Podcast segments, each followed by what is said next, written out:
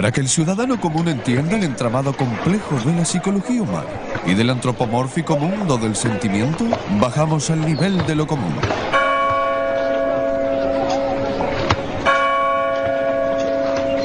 Psicología pueblerina.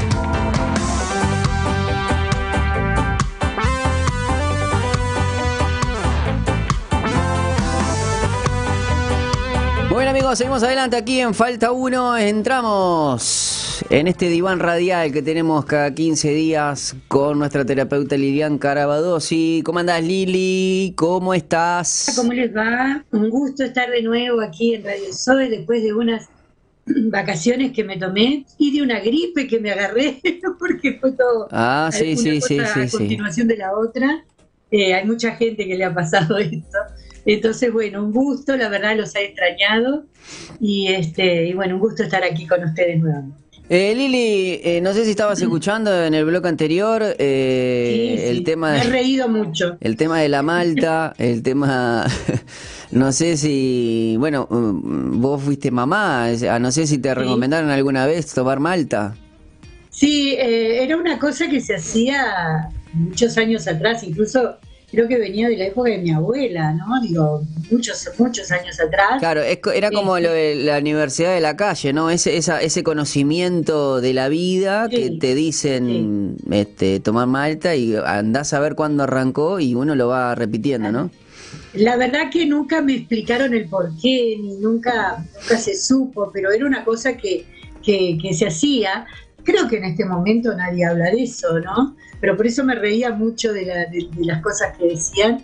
Pero este, sí, digo, yo, yo supe de eso. Eh, no, no me acuerdo haber tomado malta. ¿Pero sos de tomar malta? ¿Sos de tomar malta? A mí me gusta la malta, no la estoy tomando, hace, hace mucho que no tomo malta, pero sí me gusta y a mis hijos les gustaba. Mira. Entonces, bueno, cuando eran chicos, este, sí, tomaban malta. Creo que como que se ha dejado un poco, ¿no? Sí, no, no es Este, tan masivo. Lo del huevo, lo del huevo no lo sabía, Ah, eso mira. de mezclar el huevo, pero yo tenía una tía eh, que hacía eh, esa mezcla de huevo con, con algo de, de bebida y esa cosa que no sé cómo es que se llama, tiene un nombre, y quedaba muy rico, así que supongo que, que puede ser, porque también tiene ese sabor. Nunca lo, lo hice yo, pero me, me reí mucho. Buenísimo. Realmente estuvo muy bueno.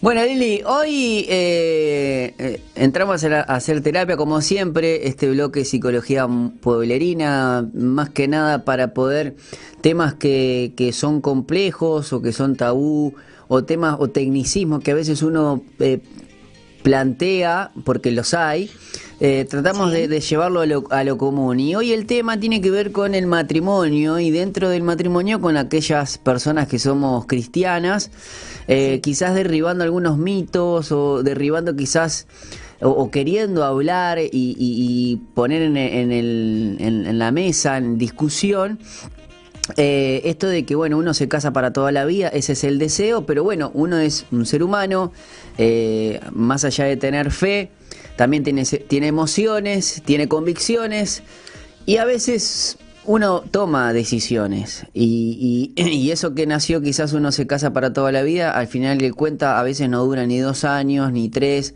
como mucho puede durar diez.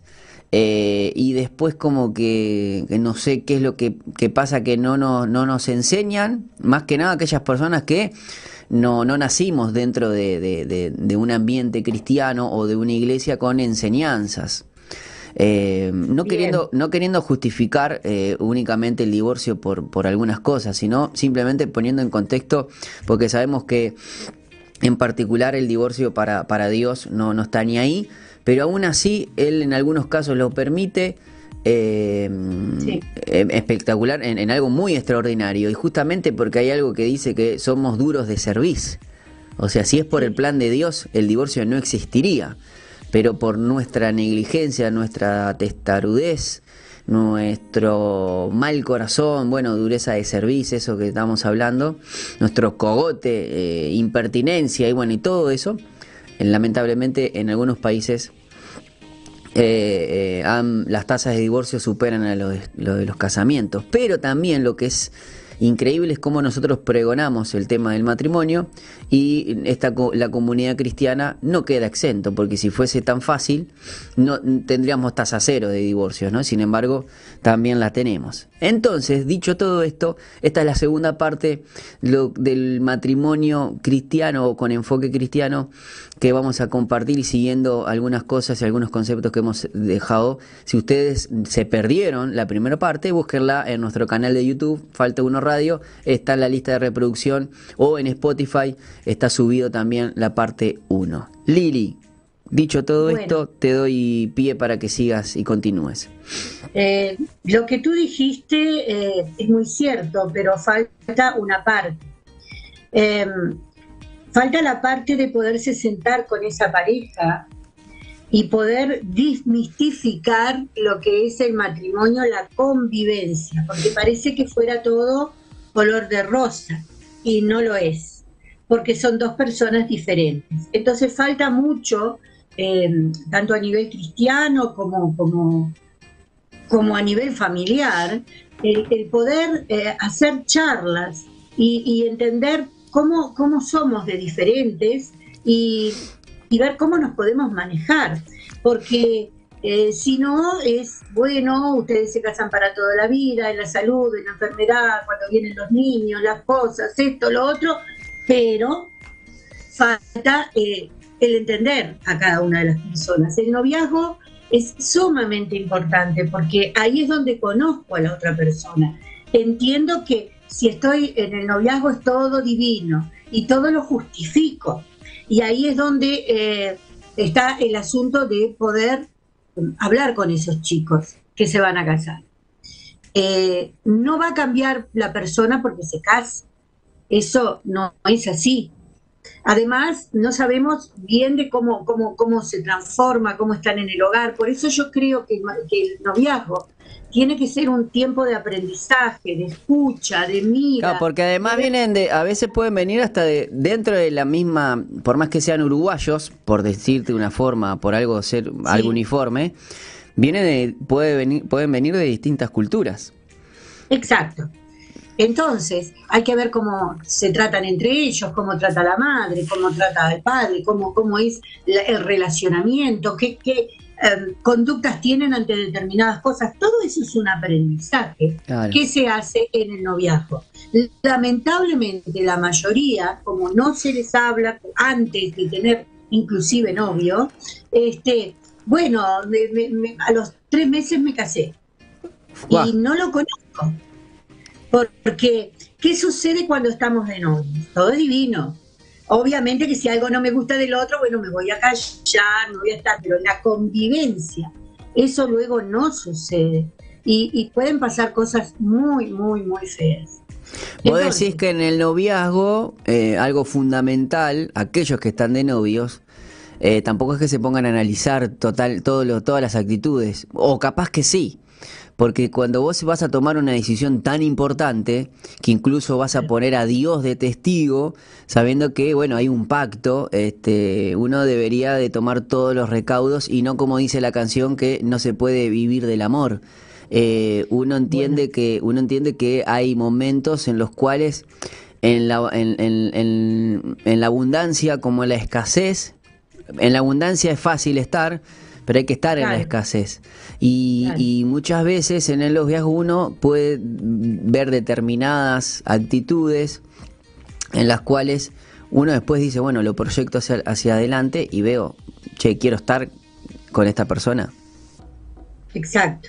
Además nos casamos con una persona cuyo físico me gusta, cuya eh, cara me gusta, estoy eh, fascinado con lo que veo, pero esa persona van a ir pasando los años. Claro.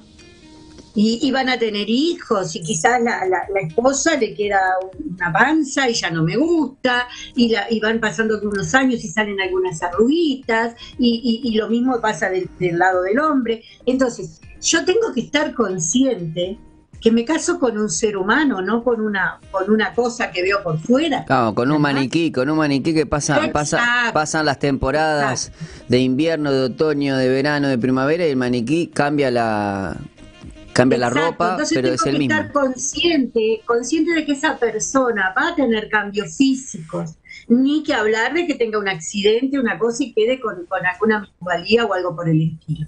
Entonces, eh, todo esto hay que hablar.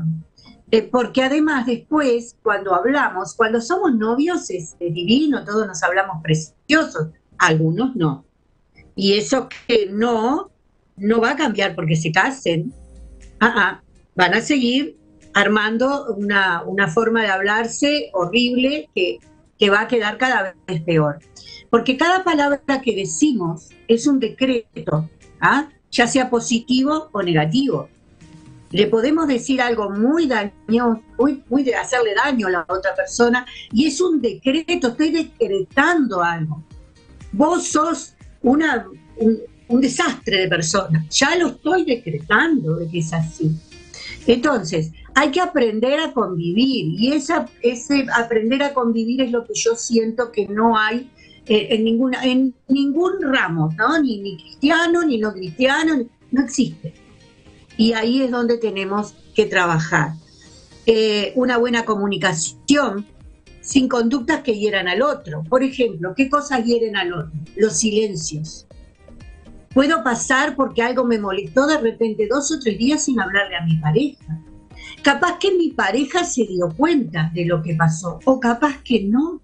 Entonces empieza, ¿qué te pasa? Y el otro dice, o la otra dice, nada. ¿Pero qué tenés? Nada y pasan dos, tres días y no me habla. Y a la otra persona me hace, eh, la, pone en una situación de, estrés impresionante. Eso hiere el silencio, las malas caras, las miradas amenazadoras, el golpear las cosas, las ironías. Ah, sí, porque vos, claro, porque vos defendís de familia, de no sé cuánto, porque tu familia y ya es una ironía y un, y un decreto. Em, esas cosas son las que empiezan a pasar en la convivencia. Difícil que pasen en un noviazgo. Si pasan en un noviazgo, o tienen que hacer una terapia, o directamente no se pueden casar, porque esto no merma con el, con el casamiento, sino que aumenta. ¿ah? Este, aprender a desarrollar una, una escucha activa, que, no la tenemos normalmente. Em, es eso de yo, aunque me esté molestando lo que esté diciendo, yo tengo que tratar de escuchar al otro y cuando lo escucho, em, trato de no pensar en lo que le voy a decir, sino trato de entender lo que me está diciendo. Cuando él termina, bueno, ahí me toca a mí. Eso se llama una escucha activa, cosa que en los matrimonios generalmente no sucede. Uno dice una cosa y el otro salta. parece que están como ladrándose. Entonces, yo tengo que tener una escucha activa. Vení, vamos a sentarnos. Yo quiero que tú me hables, qué es lo que tú te pasa. Y luego que él termina de hablar, bueno, ahora me toca a mí. Y me toca a mí y el otro también me tiene que escuchar. Eso es una, una escucha activa que hace que pueda resolver situación. De la otra manera, no hay resolución porque no estoy escuchando al otro. Estoy tratando de imponer mi, lo que yo pienso sobre la otra persona. Ni que hablar de que si ya tienen niños, ¿verdad? Eh, los niños no aprenden por lo que se les dice, sino por lo que viven. Así que eso se lo transmitimos a los niños. Y ese va a ser un adolescente con problemas y va a ser un esposo con problemas. Entonces, cuidado. Si yo tengo algo que resolver con mi esposo o con mi esposa, los niños tienen que quedar aparte en el sentido de, bueno, eh, llamo a mamá o a una tía o a un vecino, no te quedas un ratito, nosotros tenemos que hablar una cosa y vamos a hablar afuera, no con los niños. ¿De acuerdo? Porque los niños quieren tanto a su mamá como a su papá y esto eh, genera un, problema realmente grande este, cuando hay niños. Em, la otra cosa es, eh, cuando somos novios, a ver, quiero, quiero poner un poco las dos cosas para, para que entiendan. Nos sentimos a gusto, acordamos las cosas. Eh, bueno, ¿no te gusta el amarillo? Bueno, no importa, mi amor, lo pintamos de verde. Pero cuando estamos casados no es así. No es así. Entonces, eh, tenemos que, ver que las, las, opiniones de los dos eh, concuerden, aunque, aunque nos gusten cosas distintas. Bueno, pongámonos de acuerdo para seguir adelante y buscar cosas que nos, nos gusten a los dos o que estemos los dos de acuerdo. Hay mucho problema también en los matrimonios de chantaje. El chantaje es algo, algo así como a ver, voy a poner un ejemplo. Eh, pero si vos me quisieras de verdad, harías lo que yo quiero. O si vos me quisieras de verdad, no, me, no, no te enojarías. Eso es chantaje. Eh, si la persona te quiere, muchas veces porque te quiere, es que justamente te está diciendo que eso está mal, ¿no? Entonces, eh, si es así, vos otra vez la escucha activa, nos sentamos, conversamos, dialogamos. Eh, cuando nos queremos, cualquier tema, pero cualquiera, puede ser hablado sin temor a la reacción del otro. Porque si yo tengo miedo de que el otro golpee la mesa o ponga cara espantosa, no voy a hablar. Y todo eso me va quedando adentro, tanto de hombre como mujer, y en algún momento va a explotar y en algún momento voy a tener problemas. Entonces, eh, no esperemos tampoco que el otro me resuelva todas las cosas que me pasan a mí. Las puedo conversar, me puede ayudar, pero hay cosas que tengo que resolver yo, ya sea a nivel de trabajo o lo que sea. Eh, toda relación sana, todas, a todo nivel, se construyen en base de una buena comunicación. Si yo no tengo una buena comunicación, un respeto por el otro, eh, respeto en, los límites físicos, emocionales, sexuales. Tengo que respetar al otro. Y si tengo problemas sexuales, bueno, voy a ir a, ver qué me pasa. Pasa mucho con los hombres, y lamento que los hombres me están escuchando, pero es la realidad. Las mujeres son más abiertas a, ir y tratarse y ver qué les pasa. Los hombres no, les da vergüenza. Entonces, porque hay toda una formación de que cómo le va a pasar algo. Eh, yo creo que fundamental es decir, bueno, vamos juntos, vamos a ver qué sucede. Voy a, voy a un neurólogo, voy a un, sector, un sexólogo, a ver, alguien que me pueda ayudar a ver qué me pasa, tanto hombre como mujer. Eh, porque si yo tuviera algún problema de algún otro tipo cuando estaba de novios y el primer tiempo del matrimonio, no había problemas de sexo. ¿Qué está pasando? ¿Qué me pasó? ¿Me aburrió la otra persona? Porque es fuerte decir esto, pero ¿cómo? Bueno, ¿qué te está pasando a ti? ¿Qué estás haciendo? ¿Qué estás mirando? ¿Qué... O simplemente ir y decirle, ¿sabes? Me está pasando algo. Me está pasando algo. Veo una, una mujer por la calle bonita y no puedo evitar seguirla con la mirada y verla y desearla. Antes no le pasaba porque la bonita era su esposa o su, o su novia. Entonces, hay que tratar y ver por qué pasó eso, qué pasó con la esposa y qué pasó con él. Todo esto, si yo no lo acomodo, termina en una explosión, pero una explosión tan terrible que nos divorciamos o pasan los casos de violencia, porque esto todo lleva a otro extremo, es una cosa muy delicada. Y yo tengo que tener la capacidad de decir, mira, nos está pasando algo, no sé por qué, vamos a tratar de, ver qué hacemos.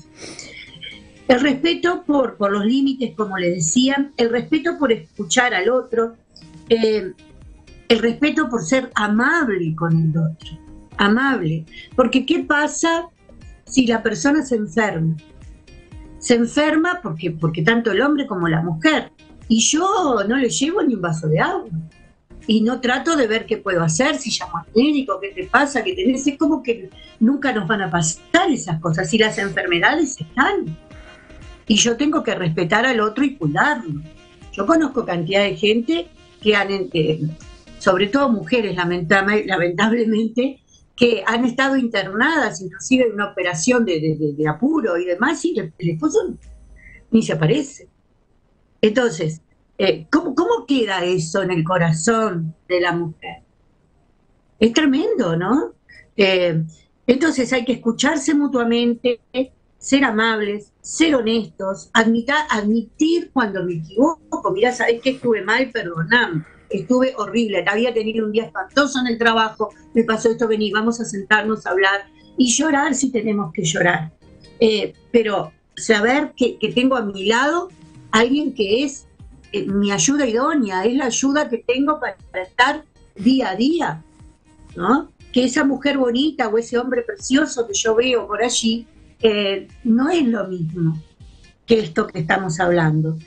Eh, entonces, bueno, en las enfermedades, porque eso dice lo que tú decías, Pipo, en la salud, en la enfermedad, en la riqueza y en la pobreza. Decirlo es fácil, pero hay que llevarlo a cabo.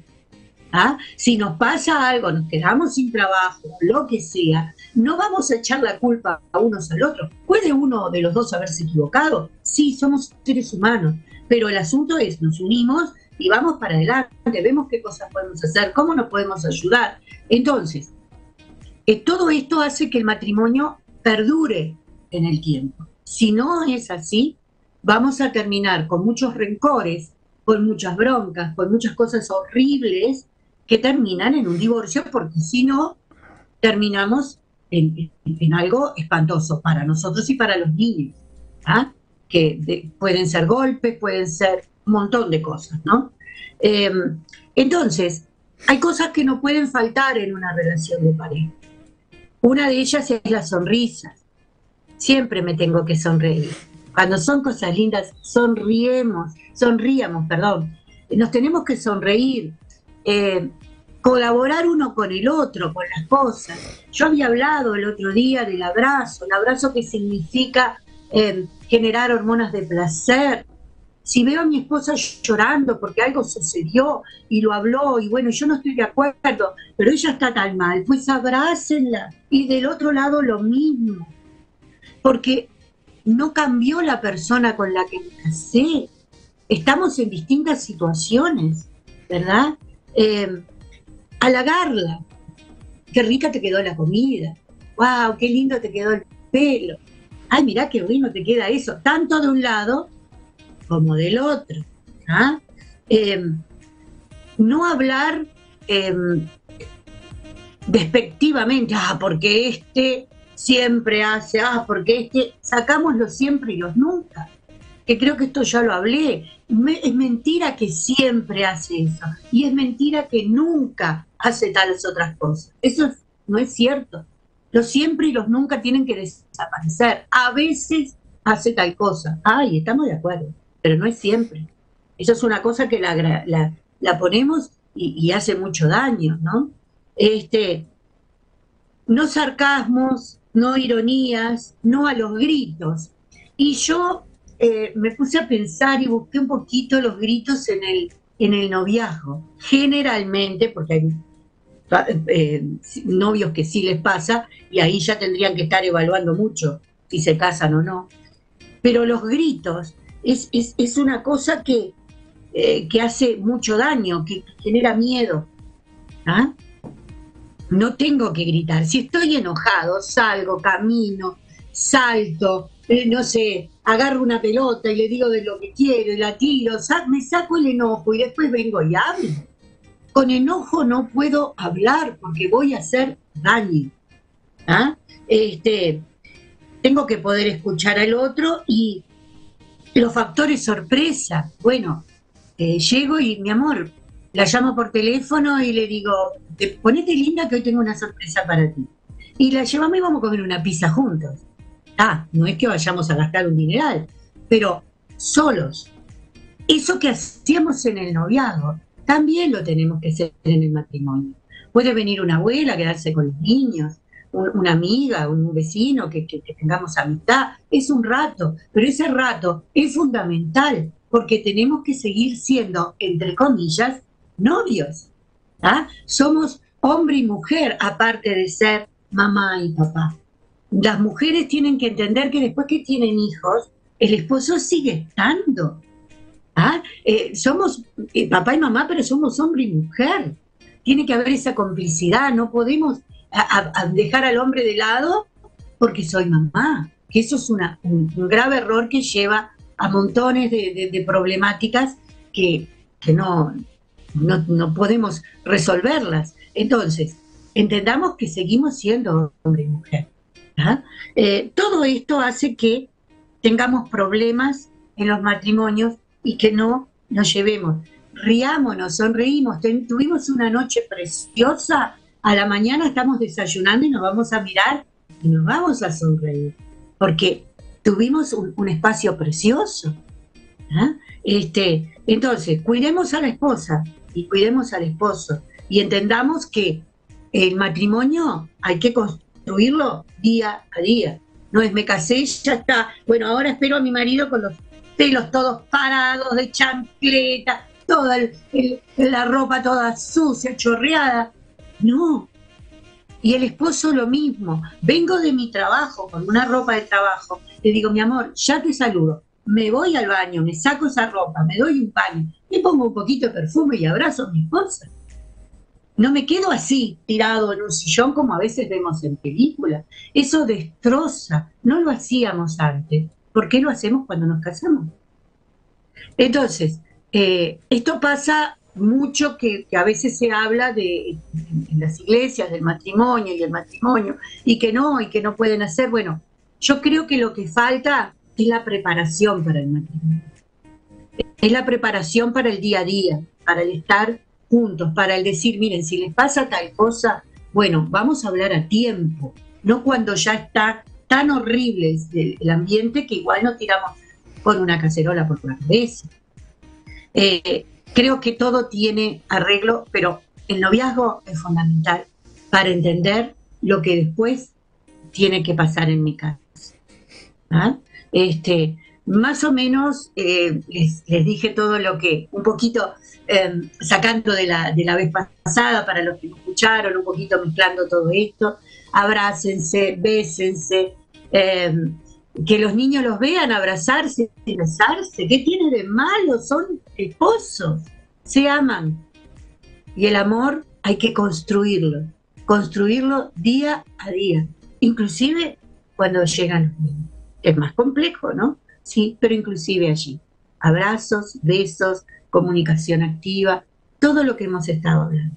Yo espero de corazón que esto les les sirva montones para entender que si hay un problema hay que Que si hay un problema hay que retroceder y acordarnos cuando éramos novios, ¿cómo, qué, me gustó de ella? ¿Qué me gustó de él?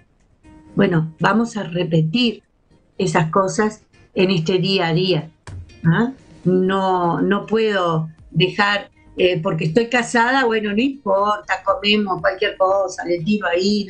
no, no todos los días tengo que resolver. No es tan fácil como la gente piensa, porque son seres humanos. Y si dejo de lado al otro, capaz que no me habla, capaz que no me dice las cosas, pero por dentro hay otra cosa y va, va, formándose todas esas este, raíces de amargura que terminan en, cosas muy feas. y, bueno, y ahí tenemos los grandes eh, problemas de violencia psicológica, verbal, sexual, eh, física, de todo tipo, de todo tipo, porque quiero lastimar al otro, por lo que el otro me ha hecho y yo no he podido hablar. Bueno, Pipo, no sé qué pensás de todo lo que hablamos. Bueno, acá atentos, atentos para, atentos eh, escuchando y, aprendiendo, eh, porque la verdad que está muy bueno tener este tipo de charlas con, con personas que van a tomar una decisión importante. Es claro. Y que no, no importa si si uno tiene que tomar una decisión por decir, prefiero tomarnos un tiempo, no, porque a veces como que uno está, eh, como que la sociedad, la familia, eh, ese deseo de, casarse o de tener eh, un compañero, como que está impuesto y a veces el noviazgo es justamente para para ver si se prenden las alarmas o no. Y, no con esto significa que cada vez que te pongan de novio va a estar todo mal. No, es... O, tener eso de que te equivocaste, mejor que se equivoquen ahora, porque quizás el mar, el, el mal eh, sucede después de casados y va a ser muchísimo peor que quizás la vergüenza de decir no, eh, prefiero no seguir porque muchas veces hay vergüenza, timidez, porque decir, bueno, ¿qué van a decir mis padres? ¿Qué van a decir mis amigas? ¿Qué van a decir mis amigos? Eh, esto que lo otro, la sociedad. Bueno, hay muchos factores que me parece que uno em, tiene que tomar en cuenta de que uno tiene eh, el, timón de, de, las decisiones, lo tiene uno junto con el Señor decir, Señor, estoy por, por, no me quiero mandar solo, no me quiero mandar sola. Y, y quizás retroceder unos pasos hacia atrás no significa perder. No, inclusive tú dijiste una cosa tipo, hace un momentito eh, que está muy buena. Eh, estamos en un, en un eh, yo he visto matrimonios sanarse simplemente porque decidieron tomarse dos o tres meses no no conviviendo, sí viéndose, sí viéndose Claro. Ah, salimos a tomar mate. Eh, ah, recuperando esas pequeñas cosas que vos dijiste, ¿no? Las pequeñas cosas que pasaban en el noviazgo, pero se iban cada uno para su casa, ¿verdad? Esos espacios que tú dijiste, esas mini separaciones para reaccionar, para ver cómo extraño el otro, para, para sentarnos y de repente poder charlar. Bueno, de repente la voy a buscar el trabajo, lo voy a buscar el trabajo y caminamos un poco juntos y después cada uno para su casa. Eso hace que bajen las tensiones. No necesariamente tiene que haber un divorcio, ¿ah? pero sí tengo que hacer algo para poder entender. Al mismo tiempo nos tratamos, ¿verdad? Eh, porque, a ver, ¿por qué te está pasando esto a ti? ¿Mm? Entonces, bueno, por ejemplo, la, esposa va a tratarse si no quieren hacerlo juntos, el esposo por otro lado, pero esas, esas pequeñas separaciones han logrado eh, reconstruir a montones de matrimonios. Entonces hay que ver qué hacemos con lo que tenemos y no decir, bueno, ya no sirve para nada, porque ya, ya, todo, toda la culpa la tiene el otro. Cada, cada, cada. Yo también tengo mi Claro, cada matrimonio, cada matrimonio es un mundo, ¿no? Y está bueno. A, veces eh, hemos sido criados en una sociedad donde hablamos de, de, buscar la, media naranja y no ser la naranja entera. Entonces empieza, y esto no, es que en un matrimonio hay 50 y 50. Y esas pequeñas cosas que parecen ser como refranes o tradiciones, no, como 50 y 50, no, tienen que ser 100 y 100, los dos tienen que estar, los dos hay que poner, los dos tienen que, que parece como algo trillado, pero se dice y se continúa diciendo, no, en un matrimonio 50 y 50, esto que el otro, no, no, no, porque si vos metes 50, no estás poniendo el todo. Y vos para, para resolver un, problema tenés que, eso de ser escucha activa que vos estás hablando, no lo sabes hacer. Bueno, ¿por qué no buscas? ¿Por qué no lees? ¿Por qué no, no buscas ayuda profesional, hacer terapia? ¿No quiere tu esposa? Buenísimo. En su 100% eh, lo hará tu esposa o lo hará tu esposo en otro momento. Pero vos, busca una, en este caso, una terapeuta o una psicóloga cristiana que, que, sepa eh, los principios cristianos, que también es una seguridad. Y bueno, fíjate vos en qué estás fallando para ser un mejor esposo, un mejor padre. Y creo que eso, claro, y eso creo, eso eh, a veces eh, nuestras esposas reaccionan a cómo nosotros los esposos estimulamos. Sí. Eh, bueno, algo de eso iba a decir ah. yo, ¿no?